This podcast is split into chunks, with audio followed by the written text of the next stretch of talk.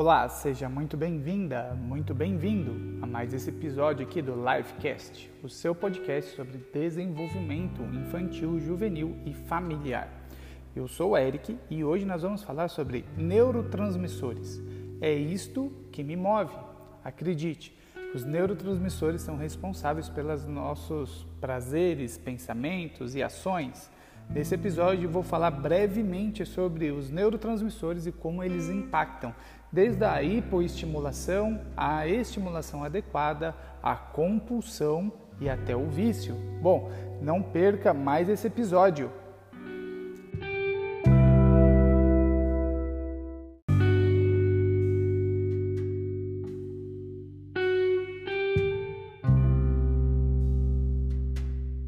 Boa noite mais uma vez. Sou Eric Amorim, sou diretor aqui do Life Club.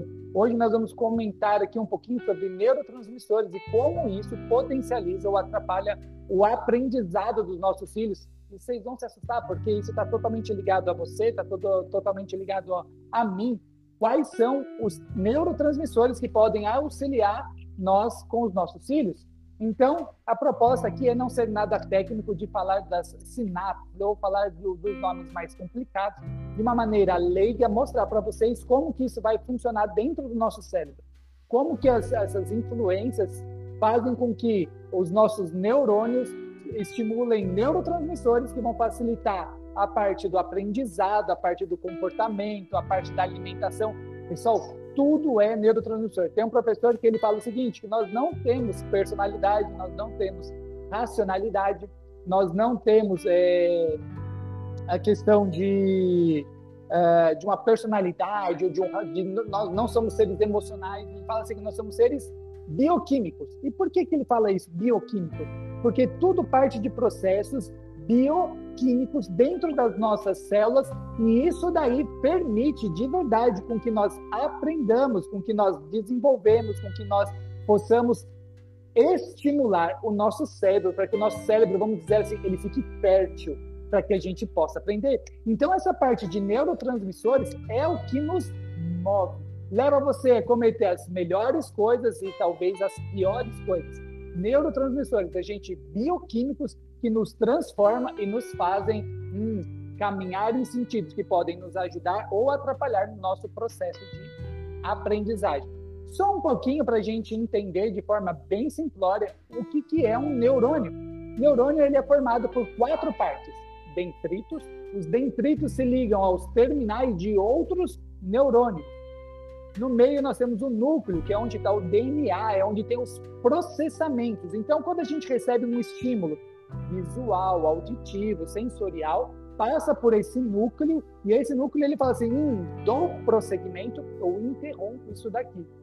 Depois nós temos o axônio, que é esses cabinhos, que é como se fossem fios elétricos que conduzem. Esse fio ele é encapado por uma uma fita isolante que é chamada de bainha de mielina, que é uma gordurinha que envolve até os terminais. Esses terminais se ligam a outros dendritos em outros neurônios. Agora se assustem com isso daí. Quantos neurônios você acha que você tem no seu cérebro? Aproximadamente 85 milhões de neurônios. 85 milhões de neurônios. Acreditando-se pelos estudos que um neurônio se conecta com mais mil a dez mil outros neurônios, ou seja, um neurônio ele pode se ligar às perninhas deles, desses terminais, com outros mil a dez mil outros neurônios.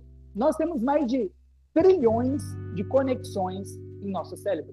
Sinapses, conexões de um neurônio com outro. Pessoal, nós estamos falando que você, no seu cérebro, você tem mais conexões, mais sinapses do que estrelas no universo todo. Se você pegar o número de, de estrelas no universo e o número de sinapses, que são essas ligações que cada neurônio faz, nós temos mais neurônios. Sabe o que a ciência descobriu? Ah, que ah, achava-se que com o passar do tempo, né, que nós vamos ficando mais velho, mais esquecido, vai perdendo memória, achava-se que os nossos neurônios eles iam morrendo, que eles iam desaparecendo. Mas não é verdade. Nós, com 80 anos, nós temos muito próximo da mesma quantidade de uma criança de 3 a 4 anos. Ou seja, isso é muito neurônio, é muito. Nós não vamos ficando, nós não perdemos a capacidade de aprender, nós não perdemos nada disso. Hoje, o que os estudos chamam é de uma plasticidade cerebral, plasticidade neural. O que, que é isso? É a capacidade do seu neurônio se conectar com outros neurônios. Então, um exemplo: se você não sabe tocar violão, o fato de você ficar tentando, tentando, tentando, esses neurônios vão se conectando, conectando a outras áreas da linguagem para você poder cantar, da melodia, da interpretação, da coordenação motora. Ele vai se ligando a outros neurônios até que você adquire esta, essa, essa capacidade de aprender. Bom, esse daqui então é um neurônio simples dividido em quatro partes, dentritos, núcleo, que é onde tem o processamento, e o axônio e as terminações. Tudo bem? O que, que acontece então? Cada terminação, quando ela vai se ligar em outro axônio, você tem um espaço entre esses neurônios. Esse espaço entre essas ligações, entre essas sinapses, ela tem um tamanho de meio fio de cabelo. É 40 mili, é, 40 é, nanômetros. Meu, é meio fio de cabelo. Então, o que, que acontece? Por que, que é importante ter essa imagem aqui para mostrar para vocês? De um lado, aos transmissores desses neurotransmissores, quando eles são estimulados pelo núcleo do, do neurônio, há uma estimulação que vai liberar alguns tipos de neurotransmissores que eu vou mostrar para vocês. Essa fenda sináptica, ali vai esses neurotransmissores e repousam ali. Esse outro aqui, que é o dentrito, ele absorve, porque é como se fosse Lego, cada um tem um encaixe. Então, quando eu estou falando de adrenalina, ele não se encaixa na ocitocina, que não se encaixa no, uh, no GABA, não se encaixa em outros tipos de neurônio. Cada um tem a sua, é, o seu acoplamento, a sua chavinha. Cada um tem uma chave e uma fechadura. Então, esse espaço, ele é extremamente importante, porque é a hora onde sai de um lugar e se conecta com o outro, e aí passa o estímulo para o outro neurônio. Pessoal, isso é perfeito. E qual que é a importância de a gente saber disso? Quando um lado libera, quando um terminal libera esse neurotransmissor, o outro lado do núcleo, até, até chegar no outro lado do núcleo, pode acontecer quatro etapas. Primeiro, ele pode ser reabsorvido por aquele que encaminhou ele pode ser destruído no meio do caminho, ele pode ficar acumulado, ou ele pode ser absorvido pelo outro lado. Por que, que eu quero te falar isso?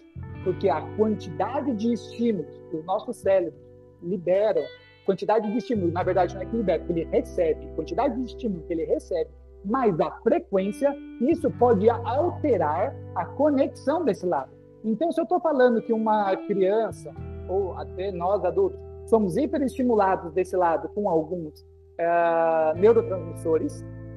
Esse lado ele não consegue captar tudo. O que, que ele vai fazendo? Ele vai mudando a metamorfose dele para que ele consiga ativar e potencializar. Para assim, poxa, esse neurônio ele manda muito estímulo para cá. O que, que eu tenho que fazer então? Eu tenho que alterar a forma para que eu consiga absorver tudo isso que vai aumentando. Então, deixa eu te dar um exemplo do cigarro.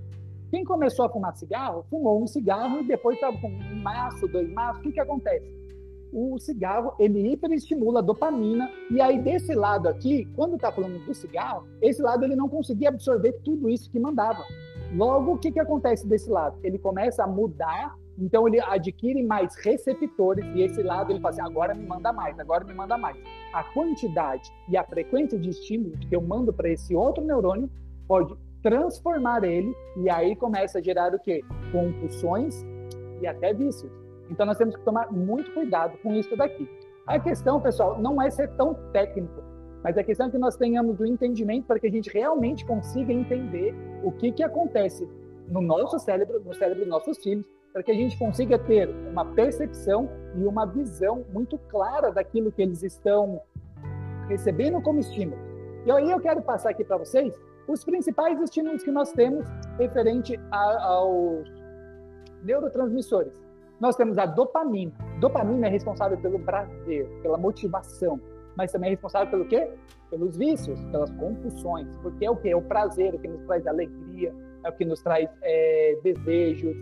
Bom, serotonina, humor, bem-estar, exercício. Então, quando nós ah, estamos com a serotonina, nós produzimos ela e ficamos bem, nós ficamos bem-humorados, nós ficamos é, dispostos.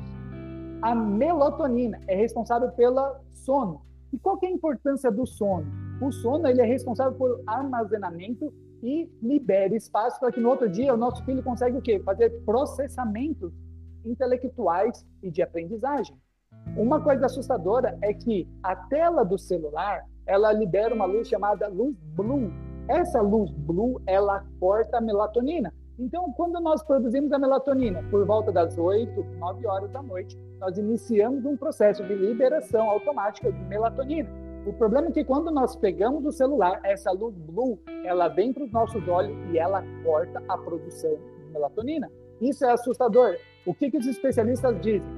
Duas horas antes do seu horário de dormir, você já tem que interromper o uso de telas, porque a tela ela prejudica. A televisão não é tanto pela distância e ela não emite essa luz blue, ela é uma luz mais amarelada. Pessoal, a melatonina ela ajuda principalmente na parte de memória e de aprendizagem. Outro, noradrenalina, concentração e alerta. É o que os nossos filhos precisam muitas vezes para estudar. E da onde que vem a concentração e a parte de estar alerta? Vem da parte de nós termos foco, estarmos atentos, saber que aquilo que nós estamos fazendo é algo importante. Porque quando não é algo importante, nós acabamos levando o quê? Com senso de qualquer coisa. E se é senso de qualquer coisa, a gente não libera noradrenalina. Por isso que é importante conversar sempre com os filhos a importância daquilo que ele está fazendo, qual a responsabilidade daquilo que ele está fazendo. A ocitocina, ele é responsável tanto pela contração uterina, para o nascimento da criança, pela produção do leite materno, mas ele é produção do amor, é do abraço. Acetilcolina, esse sim, é da aprendizagem. Acetilcolina está diretamente ligado à aprendizagem, pensamento e memória. Quando que a gente produz ele? Também durante a atividade física. Endorfina, parte de exercício, dor e tem 20 tipos de endorfina, até na parte do namoro. E aí entra outra parte, que é a parte do gama. O que, que é o gama? O gama a gente vai falar mais para frente, que é a parte de meditação, é a parte onde ele desintoxica aquele espaço entre os neurônios, a fenda sináptica, ele limpa aquilo e ele desintoxica aquelas partes para que o cérebro consiga produzir novos, neuro, novos é, neurotransmissores e com isso facilitar, ou seja, ele desintoxica. Quando que a gente desintoxica então? Quando a gente medita. Bom, qual que é o risco dos hiper, é, quando nosso, nossos neurônios são hiperestimulados? Bom, a persistência dele pode alterar o processo e isso faz com que nós percamos o governo sobre as decisões. Acredite, quando nós somos hiperestimulados por alguma coisa, nós perdemos o governo. Deixa eu te dar um exemplo de algo que eu perco o governo.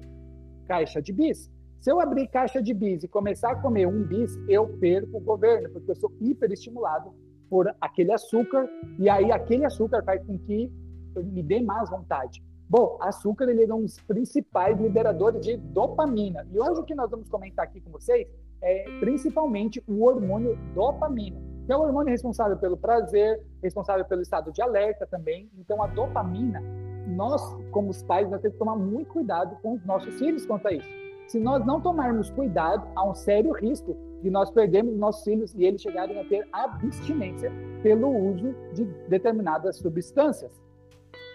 Quais substâncias podem fazer com que nós percamos o controle, o governo, e nós entregamos diretamente ligado para o quem? Para o prazer. Bom, redes sociais.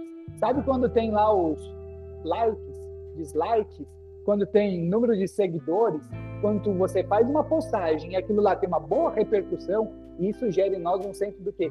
De aprovação, de reconhecimento. Isso faz com que nós tenhamos mais prazer em ficar nas redes sociais. E quando nós temos uma postagem ou comentários que não são tão legais, isso pode nos fazer até depressão. Outra coisa que libera muita dopamina são os videogames. Videogames, uh, a gente vai falar daqui a pouco dos ah, desses estados embaixo quando ele é hipoadequado, compulsão e vício. Netflix, série. Sabe quando você fala assim, ah, só vou assistir só um capítulo dessa série? E quando você vê, você já está no terceiro, quarto temporada?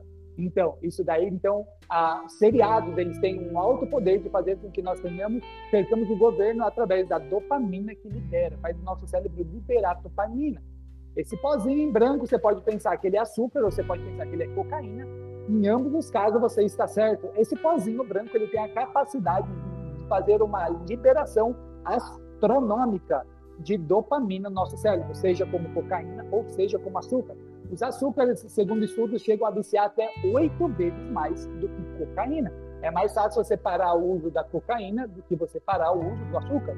Então eu parei o uso do açúcar no café e eu demorei um longo período até eu me adaptar uh, em reduzir o, a, a utilização do açúcar seja para adoçar suco, seja para as coisas. E é extremamente difícil nós fazermos com que o nosso cérebro não tenha mais prazer no uso de açúcar. Jogos online estimulam muita dopamina, assim como cigarro, pizza, ou seja, alimentos carboidratos gordurosos, como doces e bolachas recheadas, chocolates, entre outras coisas. Essas coisas fazem com que tudo isso que eu te falei aqui dificilmente você consegue fazer uma utilização adequada disso. Então nós temos que tomar muito cuidado. Se nós como adultos nós temos essa dificuldade com o uso de jogos, Netflix, açúcar, uh, seriados, uh, alimentos pobres em, em vitaminas, em nutrientes e ricos em gorduras e açúcar, tudo isso são bombas de estimulação de dopamina. Bom, mas o que acontece no nosso cérebro quando a, a gente faz essas, essa, essa ingestão, seja de videogame, seja de redes sociais, seja de alimentação? Isso interfere diretamente em todos os componentes do nosso corpo, inclusive emocional e comportamental. Quando nós estamos no estado de utilização da dopamina hipoestimulado, então como que você se sente ou como seu filho se sente? ele esquece de interagir com aquilo, ou seja, se ele tem lá uma caixa de chocolate, ele quer acabar com aquilo, ou ele consegue comer ponderadamente, ou você tem até que lembrar ele. Acredita que os outros estão errados quanto ao uso excessivo daquilo? Não vê resultado quanto ao uso? Se perde, é, se perder não vai dar valor, é aquela coisa, ah, perdi o chocolate, ou ah, se eu perder o celular, eu fico tranquilo, não me incomoda de ficar o celular seu dia perder o celular, de não ter acesso à internet. Não, isso me deixa tranquilo. Então você é hipoestimulado. Mas a gente consegue também ter uma estimulação adequada. Quando a gente consegue ter uma estimulação adequada, seja no doce, seja num seriado, seja num filme, seja com um jogo, bom, eu gosto de interagir com aquilo. É gostoso aquilo, eu sinto prazer com aquilo. Mas eu respeito os horários e os limites propostos. Quanto tempo eu tenho? Quanto foi, quanto foi o tempo que eu me permiti ou permitir para o meu filho fazer uso daquilo? Uh, ele interage depois de duas horas que acordou ou ele interage com um período menor do que isso? Quanto tempo seu filho demora para pegar o celular e entrar nas redes sociais? Ele comenta os resultados atingidos? Ou seja, eu fiz um jogo e foi muito legal e ele vem te contar disso. Isso é importante, porque você vai ver que nos outros estados, a criança já não lembra mais de, de compartilhar as questões dos resultados. Isso é extremamente perigoso. Quando nós estamos falando de uma utilização que libera uma, uma quantidade adequada de dopamina, a gente está falando que há um equilíbrio no corpo. Agora, quando há, há essa desregulação, aí a gente começa a ficar preocupado. Quando há uma estimulação de dopamina em excesso, a gente pode ter uma palavra que a gente chama compulsão. Essa compulsão, ela não é um vício, mas aí já começou a preocupar. Quando a criança não respeita o horário proposto, ou seja, você delimitou um horário para ela fazer um jogo, para fazer uh, ou uma quantidade de bala, uma quantidade de chocolate, uma quantidade de algum alimento que tem que ser controlado, ele respeita ou ele não respeita? Faz uso com menos de uma hora após acordar? Então, falando aqui das redes sociais, demora mais que uma hora para entrar ou demora menos que uma hora? reclama quando ele não tem acesso, seja ao doce, seja a questão dos eletrônicos, ele reclama quanto a isso. Então ele deixa de ir para um lugar, vamos falar que vai para um sítio, porque ele não tem acesso lá na internet, ele vai reclamar. Isso já são indícios de uma compulsão eletrônica. Ou quando vai num determinado local, ou seja, num mercado, você vê um exemplo muito comum de a gente ver no mercado? São crianças que pedem para o pai, pai, eu quero doce, um exemplo, um chocolate, quero chocolate, quero chocolate quer agora, quer agora, quer agora. E aí, dentro do mercado, o pai não consegue controlar a criança e ele tem que entregar o chocolate para a criança comer. Claro que o pai vai pagar depois, tudo, mas a compulsão é, te impulsiona algo tamanho que você não consegue esperar 20 minutos até pagar, porque aquela compulsão, e talvez até muitos adultos ainda são assim, a compulsão de pegar aquilo e tem que ter aquela, aquele consumo imediato. Quando nós não conseguimos controlar, eu te falo, os impulsos elétricos, os neurotransmissores estão governando as nossas ações, estão governando os nossos pensamentos. Nós entregamos o governo para os nossos prazeres, e isso é extremamente assustador. E isso interfere diretamente no aprendizado, que a gente vai chegar daqui a pouquinho. Bom, quando a gente ainda vê que é compulsão, não respeita horário, faz uso com menos de uma hora após acordar, reclama quando não tem acesso, desprezo social pelo prazer do uso. Ou seja, aquele lá que prefere ficar nos eletrônicos, prefere não sair com os pais para ficar jogando. Pessoal, isso já é uma sinais de compulsão, porque ele despreza o social, despreza relacionamento para ter acesso àquilo que traz mais prazer do que outras pessoas, e talvez essas outras pessoas sejam o papai e a mamãe. Passa horas em uso ou consome tudo. Eu tenho compulsão por bis. Então, se eu abrir uma caixa de bis e deixar ela na minha frente, eu acabo com ela sem pensar em ninguém, eu consigo comer uma caixa de bis e não lembrar, talvez, das minhas filhas ou lembrar da minha esposa. Eu precisava comer tudo isso? Não. Então, eu sei que quando eu pego uma caixa de bis, eu tenho que tomar cuidado. Pessoal, todos nós somos hiperestimulados em alguns aspectos. E isso faz o quê? Isso faz com que nós tenhamos percepção para ter controle. E não falar assim, ah, eu não consigo controlar quanto a isso. Se eu não consigo controlar quanto a isso, o que, que acontece? Os estímulos governam sobre a minha vida. Tudo que eu não controlo me governa. Tudo que eu não controlo me governa. E nós temos que tomar cuidado com isso, porque a partir do momento que eu entrego o governo para os filhos, para os prazeres dos nossos filhos, eles perdem totalmente o governo e a capacidade de aprender, porque aprender não é prazeroso muitas vezes. E quando a gente tem que se preocupar em questões de vício? É quando faz uso escondido, quando abre o armário para ir pegar alguma coisa, quando usa o celular escondido, quando despreza o social pelo prazer do uso também, quando tem reações clínicas e emocional pela privação, ou seja, você não vai usar o celular, a criança ela começa a transpirar, o coração dispara, ou seja, ela está tendo reações clínicas no corpo dela por conta da abstinência. O emocional, ela pode brigar, fazer birra, ela pode é, ter reações emocionais de um transtorno emocional, que você fala assim, caramba, tudo isso por conta disso, por causa do doce, por causa do chocolate, por causa ah, dessas questões tecnológicas. Bom, presta atenção, isso daqui é muito sério. Perceba uma coisa, quando a gente é, se preocupa que é um vício, é quando eles deixam de se alimentar ou tomar banho. É aquele lá, você, filho, vem comer, vem almoçar, vem jantar. Ele fala assim, não, não, não, não, que eu estou jogando, eu estou jogando. Quando troca ah, banho e alimentação por conta de alguma outra ação, isso é muito, muito sério. Qual, que é, qual a diferença entre vício e compulsão? O vício tem risco de vida. Compulsão não tem risco de vida. Então, há casos de. Ah, esqueci até os números, mas são milhares de pessoas que já morreram por uso de jogos eletrônicos, onde as pessoas deixaram de alimentar e beber água e por uso excessivo e prolongado. O uso de telas prolongadas tem risco, tem N risco, entre eles de convulsão. Então, assim, é muito sério. Bom, perdem o controle do tempo. É aquele lá que começa a jogar à noite quando vê está amanhecendo. Então, não estamos falando por um período prolongado, estamos falando realmente por um período estendido.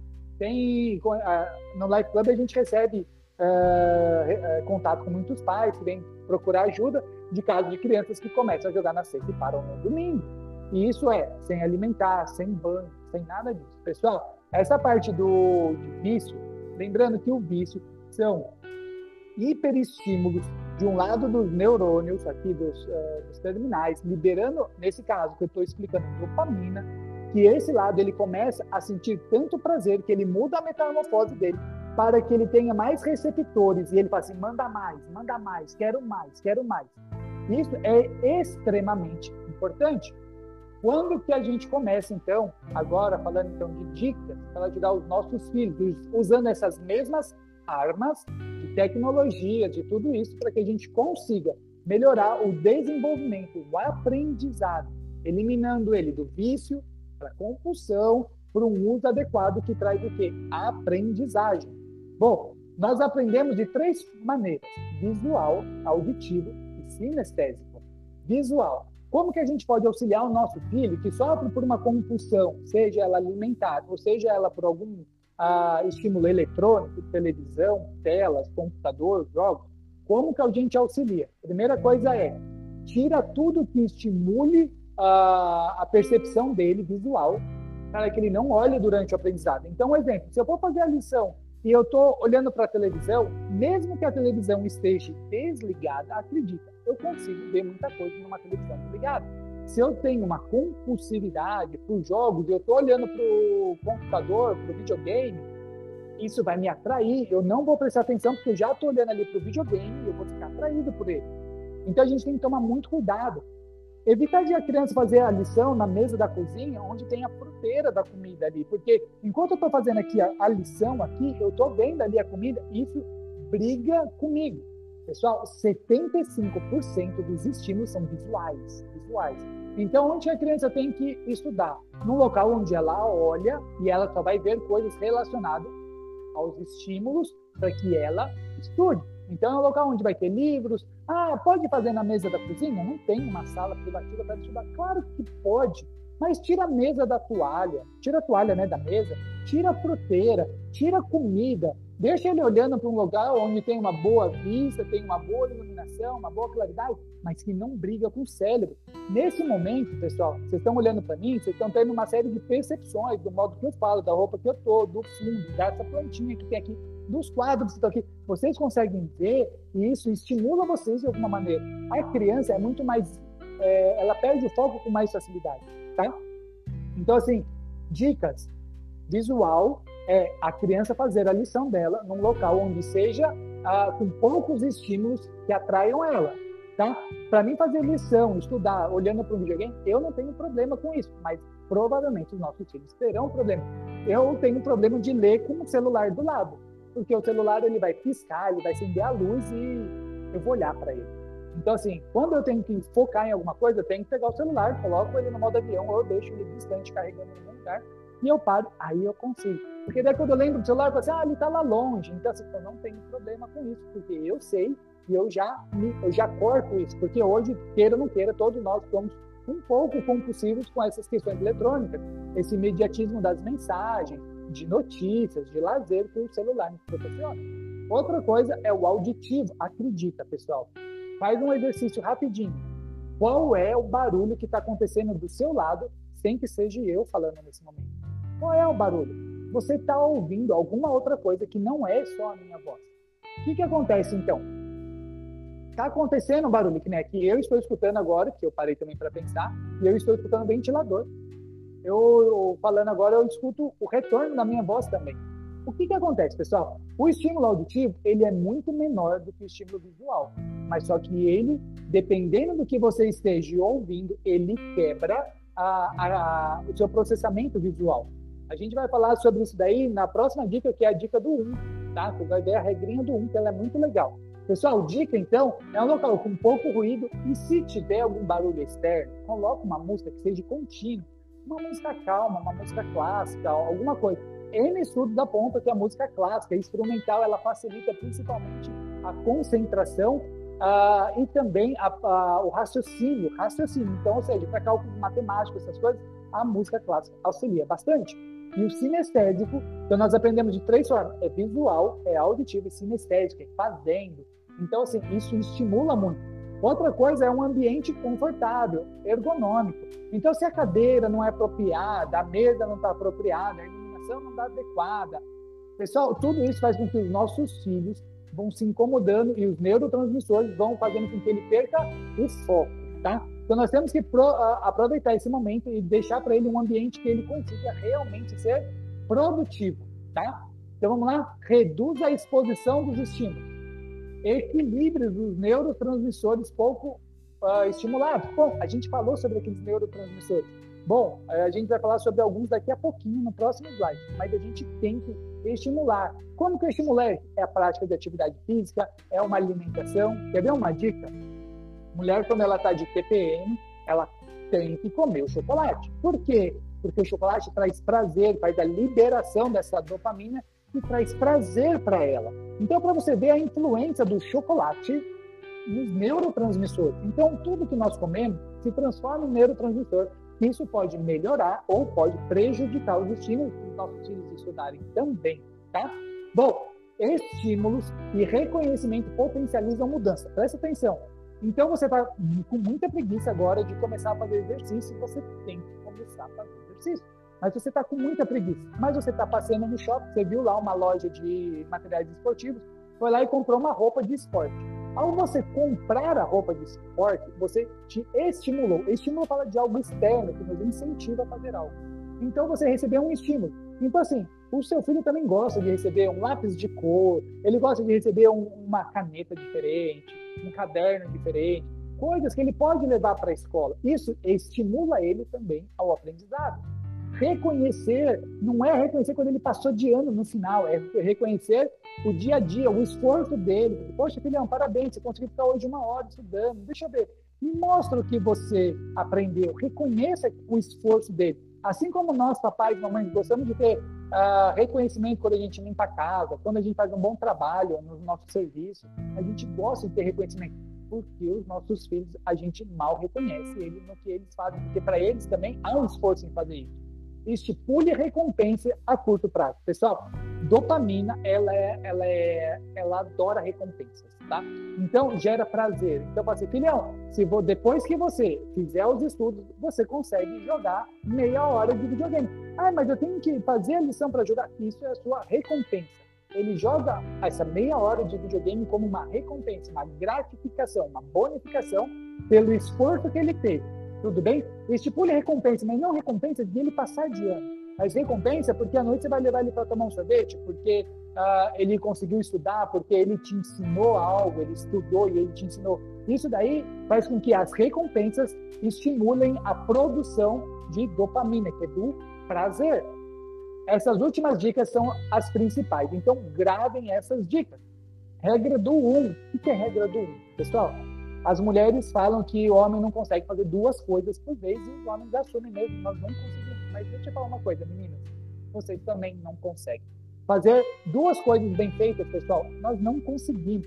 E eu vou te explicar uma coisinha. Tem um. Talvez a gente volte um dia para falar sobre o que é flow. Flow é a nossa capacidade de potencializar o desenvolvimento do cérebro, onde a gente consegue atingir a máxima potencialidade dessa fluidez cerebral. O nosso cérebro ele funciona a, a 60 microamperes por segundo. Quando a gente faz duas coisas simultâneas, pessoal, acredita uma coisa, não aumenta, diminui a quantidade de, de foco que a gente tem naquilo. Então você tem uma carga, uma voltagem no seu cérebro de 60. Quando eu faço duas coisas, não vira 120. Pelo contrário, vira 40 cada uma, ou seja, aumentou a capacidade mas nós não conseguimos, nós não conseguimos aumentar isso. Pessoal, a regra do um é, é uma coisa por vez, é um foco. Seu filho, a, as, as nutricionistas, ela falam uma coisinha que é assustadora, que é memória alimentar. Cada dia mais a gente tem menos memória alimentar. Isso daí? Nem lembro que eu almocei hoje. Lembra disso?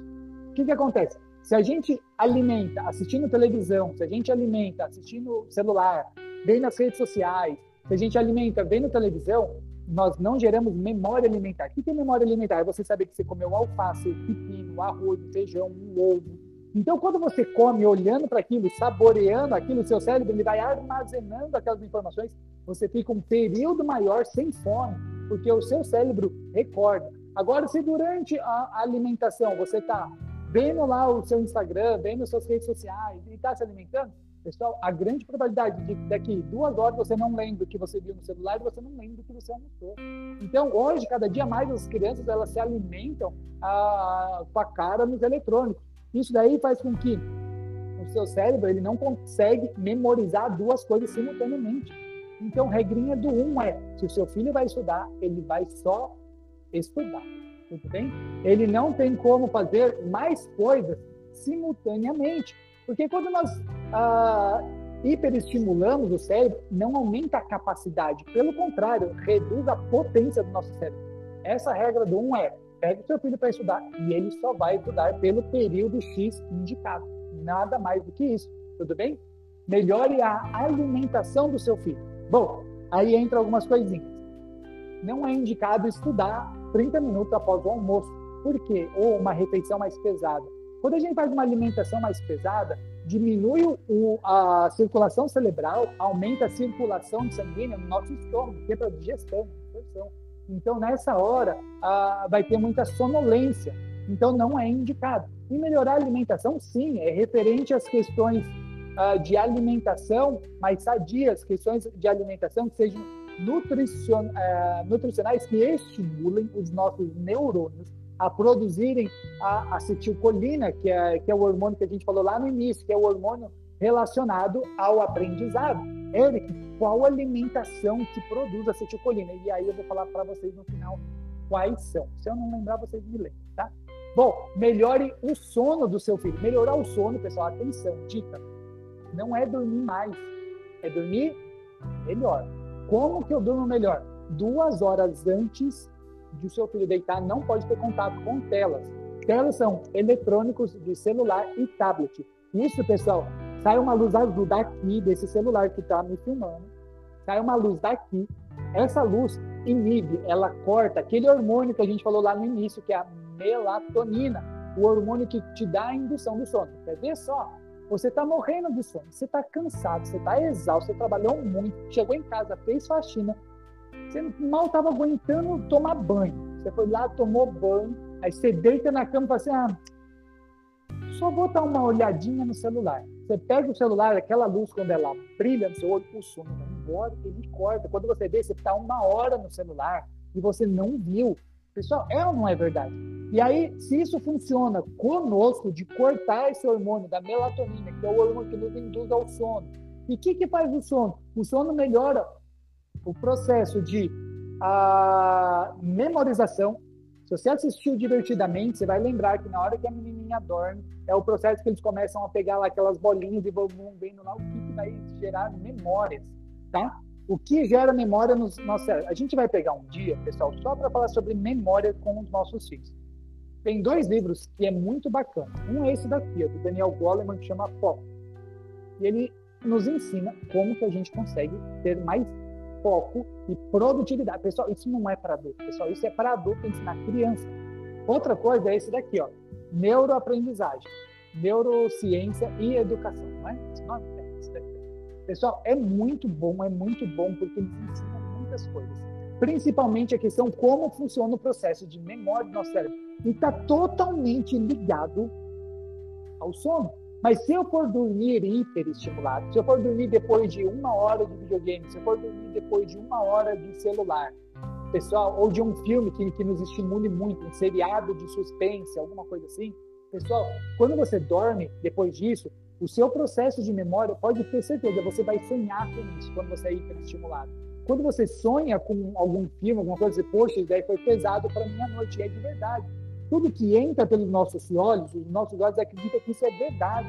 Então, se você vê um filme de terror, você vê lá o Chuck, o boneco assassino, você pensa que ele é verdade. Você vai dormir, dependendo do filme e horário que você vai ver, não dá tempo de descartar esses estímulos que foram gerados. Provavelmente você vai sonhar com essas coisas. Isso não significa que você teve aprendizado, mas isso até pode gerar memórias traumáticas, tá? Melhorar o sono é a gente já duas horas antes ir eliminando os usos de tela, computador, videogame. Então, se você for permitir o seu filho um determinado período, lembra da compulsão até jogar o vício? Horário da tarde. Se ele estuda de manhã, estuda, almoça, faz a liçãozinha e depois, no período da tarde, ele tem X período para estudar. Mas evita que esses estímulos sejam à noite, tá? À noite é indicado, ah, pode assistir um desenho, pode fazer uma leitura, ou pode fazer esse próximo passo que eu vou falar agora, meditação e oração. Reza, prece, o que você acreditar. Como a gente consegue, pessoal, é, ter um período onde a gente não está tendo estímulos externos, lembra? Audição, é, audição visual ou sensorial. Quando a gente não está tendo isso, você entra lá e fica lá.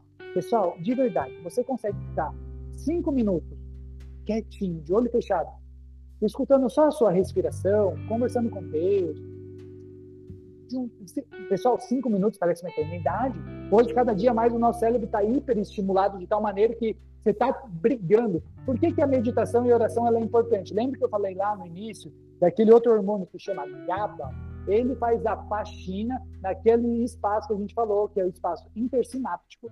Nesses espaços, ele vai fazer a faxina. Então, toda vez que eu faço um período de meditação, e aí eu controlo a minha respiração, controlo os meus pensamentos, quando eu controlo meus pensamentos, eu controlo os meus desejos, eu começo a ter um pouco mais de controle, isso me acalma, isso me traz paz, isso me traz governo.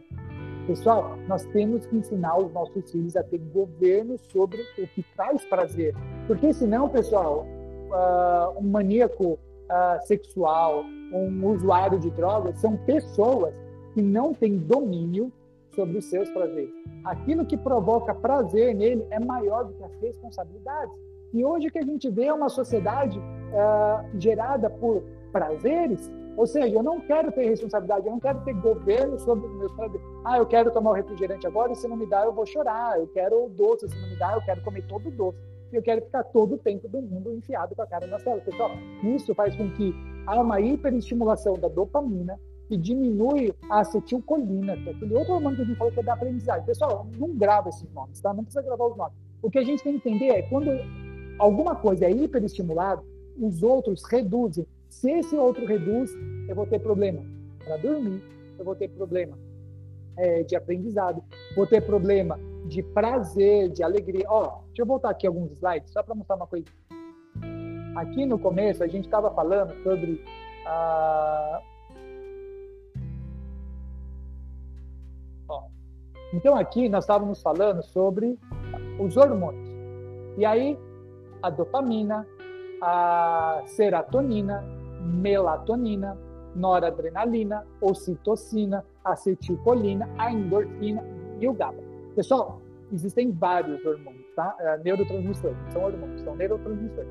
O que que acontece? Eu só estou falando daqui, ó, da dopamina, pessoal. Eu só estou falando de tudo que eu falei agora, só foi dopamina. Tudo isso de ruim e de bom que acontece com a dopamina é só dopamina. Mas quando eu tenho uma hiperestimulação pelo prazer que é a dopamina, seja no cigarro, seja nos doces, seja nos eletrônicos, nas redes sociais, eu hiperestimulo a produção de dopamina. E aí diminui a serotonina, que é do humor, que é do bem-estar. Ou seja, quem tem muito uso de. E o que, que produz a dopamina? Batata frita, refrigerante, doces, pizza. Ah, Erika, eu não posso comer isso? Claro que você pode mas é numa quantidade aceitável, porque quando eu ingiro muito essas coisas, reduz as outras, e aí diminui a serotonina, que é do bem-estar, que é da calma, você está bem com você. Diminui a acetilcolina, que está relacionada ao aprendizado, reduz a melatonina, que é responsável pela indução do para você ir dormir, que vai gerar memória, aprendizado. Pessoal, a noradrenalina, que é o foco e concentração. Pessoal, tá tudo ligado. O que, que, é, o que, que eu quero passar hoje para vocês é a questão é, quanto mais dopamina eu libero, quanto mais prazeres essas coisas liberam, maior é o risco que nós temos de ficar ah, com compulsão ou até ter vícios em determinadas áreas. E essas questões são, estão tão disponíveis e isso pode nos prender ou prender os nossos filhos. Tudo bem? Então, a, a questão do, da dopamina, quando eu tenho uma hiperliberação de dopamina, eu tenho uma retração dos outros neurotransmissores que nos fazem uh, ficar bem. Então, quem joga, por exemplo, cinco horas de videogame seguida, pessoal, ele não está bem, ele não está feliz, ele não está com sono bom, ele não, ele não vai ter um bom aprendizado, ele não vai ter um bom desenvolvimento, ele não vai ter um bom relacionamento com ninguém, tá? Meditação e oração faz com que a meditação, pessoal, o fato do autogoverno, Tá? Mas você pode ser num momento seu de oração lá, quietinho, você pode é, introduzir esse hábito com seus filhos. O que, que acontece? Quando eu faço isso, aquele hormônio GABA, ele vai dar uma faixinha, você volta a ter o autogoverno, o autocontrole, o que eu não governo, me controla. Será o que o que o seu filho não consegue abrir mão hoje? Isso governa a vida dele. Pessoal, é assustador, não é porque ele é criança. Porque nós adultos somos governados por um monte de coisas que nós não deveríamos. Seja a Netflix, seja o consumo de doces, consumo de álcool, consumo de refrigerante, pessoal, coisas normais, tranquilo, mas que talvez nós não tenhamos governo sobre isso. Pessoal, quero falar algo muito importante. Provavelmente nós precisamos de auxílio profissional. Poxa, Eric, mas o, o caso aqui em casa não está assim assustador. Se não, pessoal, que bom. Mas nas pequenas coisas podem estar melhor. Porque nossos pais não sabiam disso. Nós nunca recebemos essas informações. Essa parte de neuroeducação é algo extremamente novo. É extremamente novo desses neurotransmissores. Provavelmente vocês não conheciam sobre isso. E o que, que isso interfere no desenvolvimento dos nossos filhos. Então, talvez, precisa de uma alimentação adequada. Melhorar algumas coisas. Pessoal, não é cortar batata frita, não é cortar pizza, não é cortar um milkshake. Pelo amor de Deus, não é para fazer isso. Mas a gente consegue fazer isso com uma fração adequada para o nosso filho. A gente consegue fazer uma alteração comportamental ou emocional com uma psicóloga que vai nos trazer estratégias e rotinas. Ó, faz tal coisa para você ver como ele vai melhorar. Pessoal, é, é assustador como a gente sofre muitas vezes porque a gente não tem uma dica de um profissional que vai te dar uma dica focada para sua casa e vai mudar toda a atmosfera da sua casa, porque até o seu filho, quando ele começa a ficar menos dependente dessas coisas que libera dopamina, ele vai se sentir bem. Ele vai se sentir bem. Quando ele vai se sentir bem, por que ele se sente bem? Porque começou a liberar outros hormônios, os outros hormônios são bons também. Quando começa a liberar isso, eu começo a ficar feliz também. E eu vejo que aquilo lá, você, poxa, olha, também sei viver sem e vivo muito bem sem, ou com uso controlado disso daí. Tudo bem? Então, pessoal, o... uma das coisas que eu quero falar com vocês é que eu quero uh, liberar para vocês, independente da pessoa, Uh, você pode marcar com qualquer profissional do Life Club, que não vai ter custo, tá? Uh, se for da escola, se você é uma mãe, pai de escola, você dá um seu filho estude, é, provavelmente eles já te encaminharam algum código que você pode usar, você pode fazer diversas consultas com psicólogos, com fonoaudiólogos, com nutricionistas, com terapeutas, com uh, psicopedagogos para ajudar na parte da, de alguma, algum déficit de aprendizagem que seu filho pode ter. Então, você tem vários profissionais, você pode fazer as consultas gratuitas através da escola. Por que, que a gente fica sofrendo? Tá? Então, assim, se você percebeu algum comportamento dessas coisas que eu falei, de compulsão que o seu filho pode fazer, fala com uma nutricionista, fala com uma, com uma psicóloga. Eu tenho certeza absoluta que eles vão trazer ah, auxílios tão simples que eles vão se assustar. Você pode só usar um código, você vai entrar lá, você entra lá no Life Club. Se você não baixou o Life Club, baixa logo o Life Club, você vai lá no, uh, na Play Store, você usa ele e você baixa o Life Club, você escolhe o profissional que você quiser. Você vai lá nele, você vai escrever lá essa palavrinha, workshop, você vai fazer uma avaliação de qualquer profissional de graça. Vai agendar o dia, o horário que você quiser, claro, né? Tem lá os dias disponíveis do profissional. Pessoal, por favor, a gente está aqui para tentar auxiliar vocês no desenvolvimento completo do seu filho. Então, talvez vocês não sabiam que os neurotransmissores são isso. E é isso que nos move. Então, talvez quando a gente começa a comer alguma coisa, a gente não consegue parar. Isso é uma compulsão. Ah, talvez eu consiga, eu comece a assistir alguma coisa e eu tenho compulsão por isso. Então, a gente tem que tomar muito cuidado. Eu tenho compulsão por atividade física, só eu querer jogar bola, ou por ter um corpo saudável, ou por isso. Eu, por tudo que eu libero demais de um lado, eu reduzo a quantidade dos outros hormônios. Isso modifica a absorção desse outro lado dos neurotransmissores. Tudo bem? Alguém tem alguma dúvida? Quero responder a umas duas dúvidas para a gente finalizar, que eu já estou com o meu horário aqui esgotado. Então, nós conversamos aqui já um bom período. Então, se você tiver alguma. Ah, Érica, eu não entendi o que é neurotransmissor. Eu não entendi o que, que isso pode provocar de alteração de comportamento do meu filho eu não entendi como eu faço para controlar isso daí. Pessoal, a questão dos neurotransmissores, todos nós temos. Você tem trilhões de sinapses que se conectam e elas liberam esses é, é, diversos neurotransmissores. Cada um é estimulado por alguma coisa, seja aquilo que comemos, seja aquilo que assistimos, seja aquilo que ouvimos. Tudo isso libera em nós algumas é, alguns estímulos para liberar neurotransmissor e isso vai fazer com que os estímulos, essa cadeia de neurotransmissores, sim, como que a gente pode melhorar ainda mais essa parte da aprendizagem através da neuroeducação? A gente vai marcar um novo encontro, aí que vai falar sobre como que funciona a memória, como que funciona a parte do aprendizado, como que eu consigo melhorar ainda mais. Pessoal, de dica de ouro que tem aí, pessoal, é essa parte da meditação, pessoal. Ensine seu filho a meditar. O que é meditar, Eric? É entrar em transe, tem que cruzar as pernas e ficar assim com a mão? Assim, não, pessoal. Período quieto, ouvindo a respiração, tendo sensibilidade na palma da mão, tendo sensibilidade no, na sola do pé, tendo sensibilidade pelo que ouve, menores barulhos, os menores Pessoal, para que eu tenha controle sobre os estímulos que me influenciam. Pessoal, quando você abre o seu, suas redes sociais, quando você liga a televisão, você é bombardeado por estímulos. Seja que ah, o Covid está matando todo mundo, seja que não, é mentira, o Covid não mata ninguém. Tudo isso, pessoal, são estímulos que nós vemos, que nós ouvimos, que nós sentimos, e isso libera em nós hormônios de medo, que é o cortisol, né, o neurotransmissor de medo, que faz a gente ficar doente. Pessoal, Cada coisa que você vê, que você ouve, interfere no que nós sentimos, no que nós pensamos e naquilo que nós iremos fazer. Nós temos que auxiliar os nossos filhos a terem um governo sobre o que gera prazer e com isso ele vai conseguir desenvolver melhor a parte do aprendizado. Tudo bem, pessoal? Alguém quer fazer alguma dúvida? Eu agradeço pelo tempo. Me deram hoje 40 minutinhos para conversar com vocês é muita coisa, acredito que é muita coisa nova para muita gente.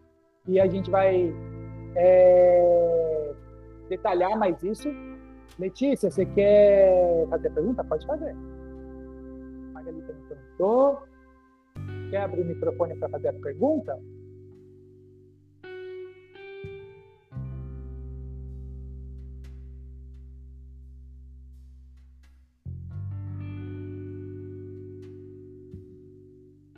Então, Magali, minha filha adolescente gosta de assistir séries. Quem quer falar? Pode falar. Depois eu leio aqui da Magali que está escrito.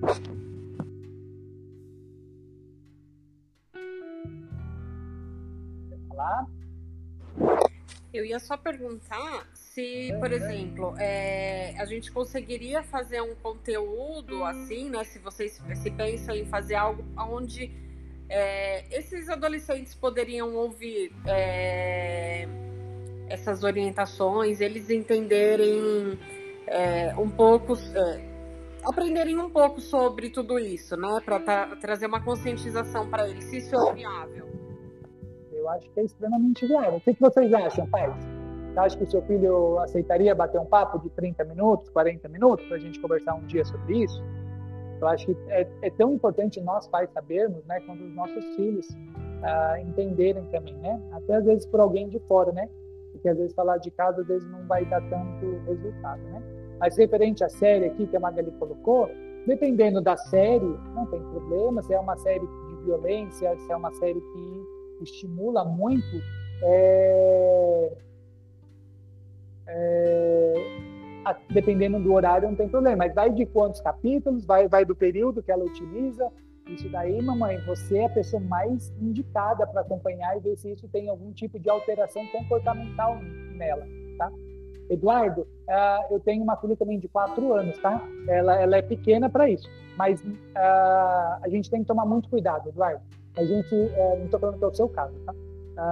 crianças, pessoal, entenda uma coisa, ó tem, tem um, uma, uma teoria que chama teoria dos mil dias. O que, que diz essa teoria do mil dias? Que é da concepção do óvulo até os dois anos da criança. Essa criança, então as mamães aqui já devem ter ouvido que crianças menores de dois anos não podem comer doce. Mas muitas vezes a gente não sabe por que, que não pode comer doce.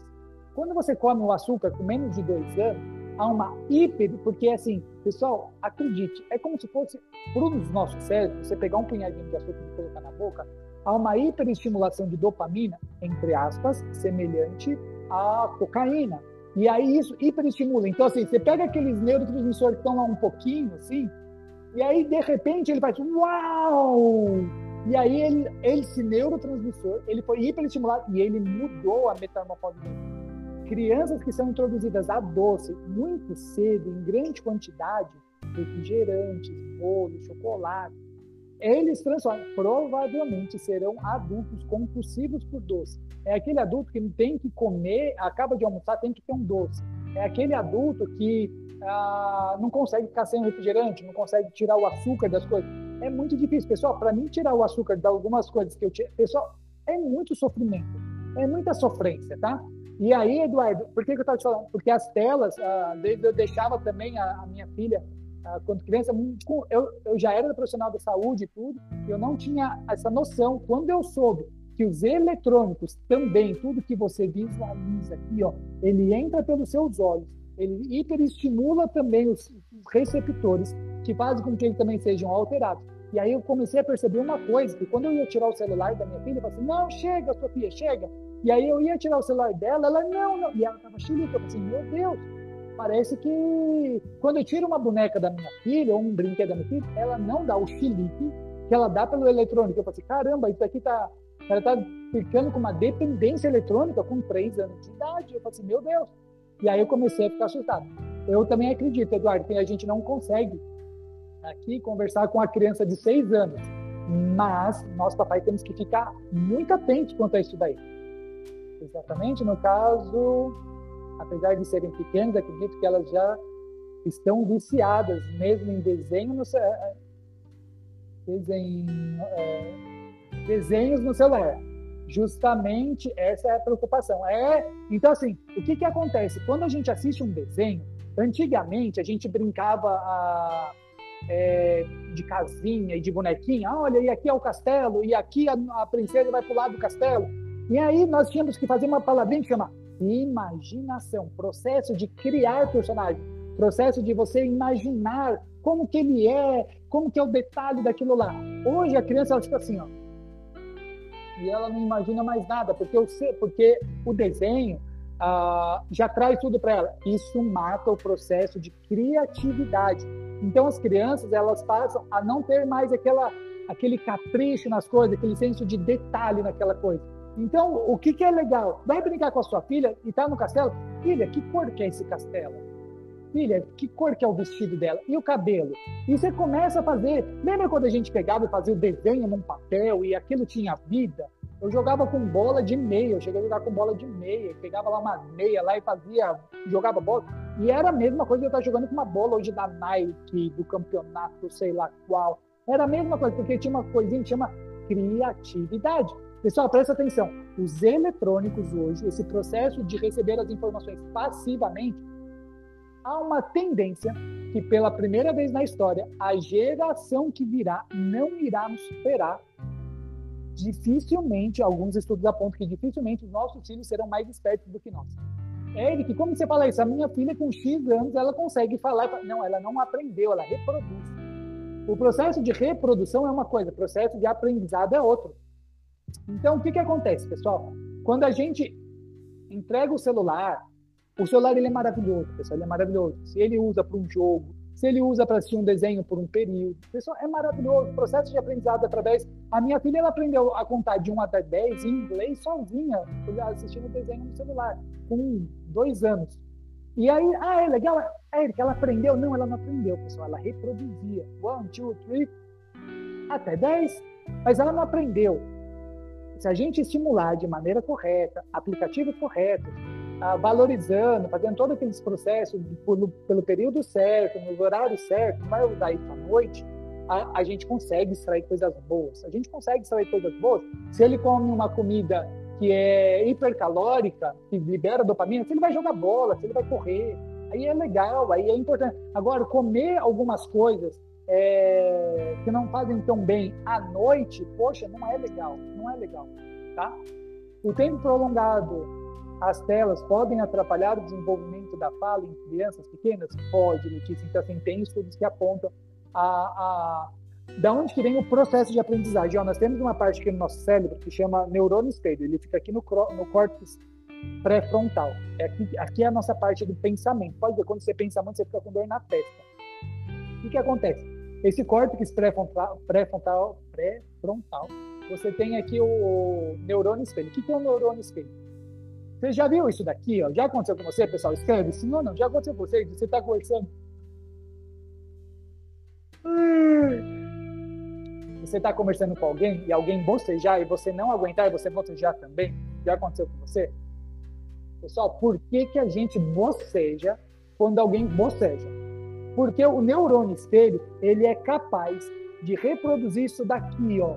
Ele, ele pega essa articulação da fala, da língua, Quem te ensinou a falar laranja? Colocando a língua lá para dentro, fazendo esse movimento, falando papá, mamãe, água. Quem te ensinou a falar isso? Ninguém te ensinou.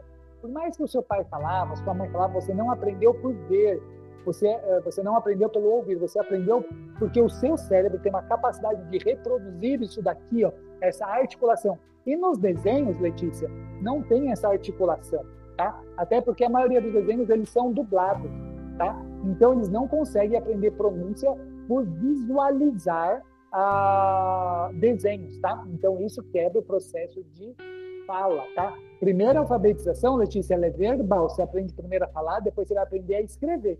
Se eu passei por esse processo, eu tinha língua presa, eu falava errado, escrevia errado, isso daí fez com que eu perdesse um ano na escola, que eu fui reprovado na segunda série de ensino ah, fundamental por conta disso, tá?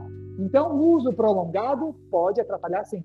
Por isso que nada é melhor. Então, assim, nosso trabalho nas escolas, uma das coisas é auxiliar a como que vai ser a aprendizagem na educação infantil, principalmente, por conta que a professora está de máscara e aí não estão vendo mais a boca. E isso vai atrapalhar, pode atrapalhar o desenvolvimento da articulação e a fala das crianças, tá? Então, cuidado. Sempre que for falar com seu filho, não sei a idade que é, conversa olhando e faz bem gesto com a boca, como que fala. Não aceita ele falar coisas erradas sabe? Ele falou errado, você, você fala assim, não, não, não é assim não, vamos falar certo. Vamos lá, bolacha, biscoito, é água. Então, a gente tem que tomar muito cuidado para ele visualizar. Eu não, não entendi o que, que você falou. Repete. Não, olha a língua, ó. Laranja, la, laranja.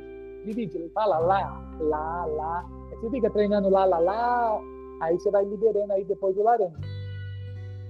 Ah, Imitar outra pessoa usa essa parte. Não, imitar não, mas tem uma coisa uh, que chama rapport. Rapport é a capacidade de você se conectar com outras pessoas. Daí tem alguns outros estudos que falam desse neurônio espelho, que pessoas que. Uh, sabe quando você fala assim, eu não fui com o jeito dele, mano? Eu não, eu não gostei do jeito dele.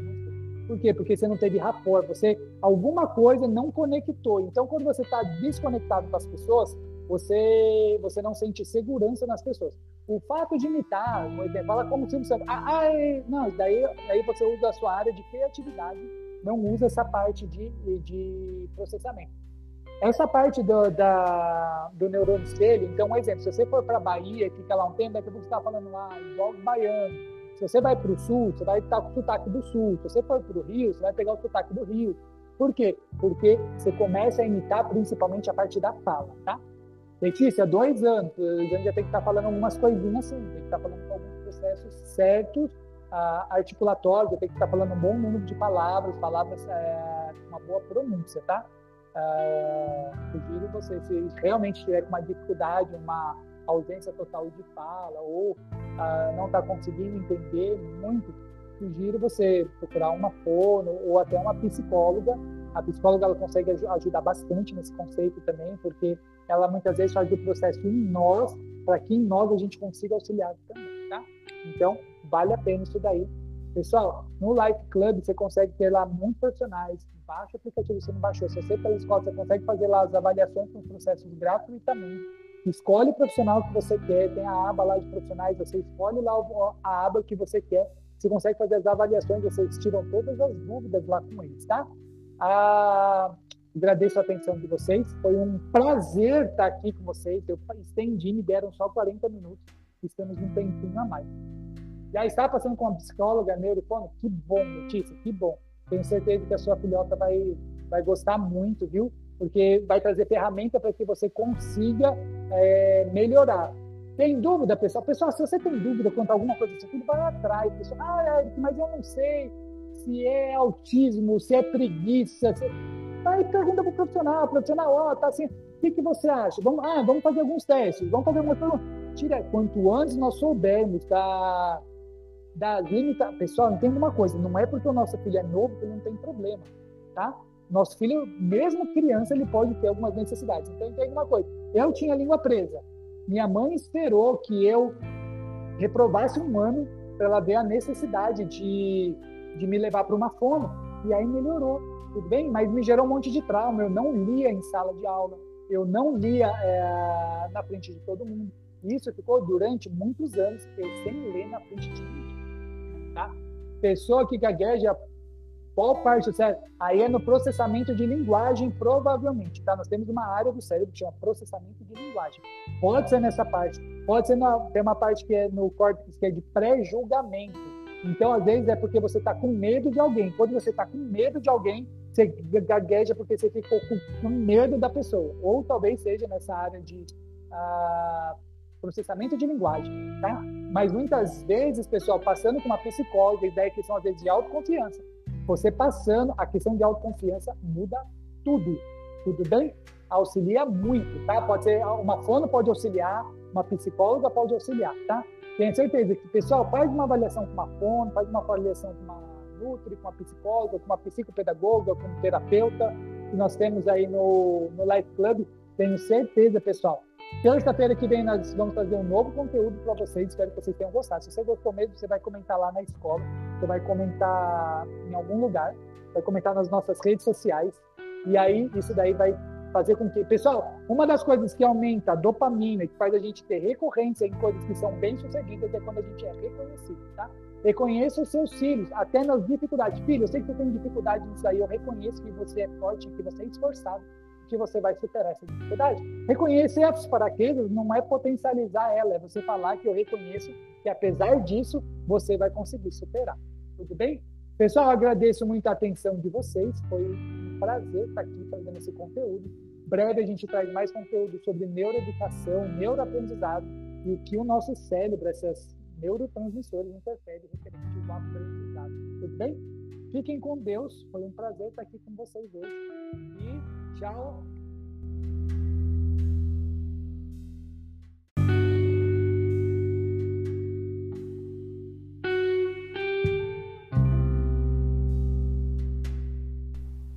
Muito bom, muito bom. Me conte aí o que você achou sobre esse episódio sobre os neurotransmissores. Você já conhecia? Já tinha ouvido falar que ele interfere na aprendizagem, na educação? Bom, tudo em nós está ligado aos neurotransmissores, então nós temos que tomar cuidado para que nós não hajamos por impulsos guiados pelos nossos prazeres. Hoje nós falamos sobre então um pouquinho sobre neuroeducação, mas o assunto ele é muito amplo e nós vamos trazer mais conteúdos. Me fala aí, você quer mais conteúdos quanto ao neuro, neuroaprendizado, neuroeducação, conta aí que nós vamos trazer mais conteúdos. E de outras áreas, quais são os desafios que você tem enfrentado no desenvolvimento com seus filhos? Quais são as suas inseguranças, os seus medos? Nós queremos auxiliar você. Esse é o nosso propósito, levar conteúdo que vai agregar ao desenvolvimento infantil, juvenil e familiar. Esse é o lema aqui do Life Club. E o Lifecast é só uma, uma ferramenta que a gente chega aí até os seus ouvidos. Então espero que você tenha gostado desse episódio e lembre-se, comente, compartilhe com novas pessoas. Compartilhe esse episódio, compartilhe para que baixem o Life Club também. Você procura aí na Apple Store ou na Play Store Life Club Desenvolvimento Infantil e vai aparecer aí o embleminha nosso. Pessoal, espero que você tenha gostado. Nos vemos então no próximo episódio. Um abraço!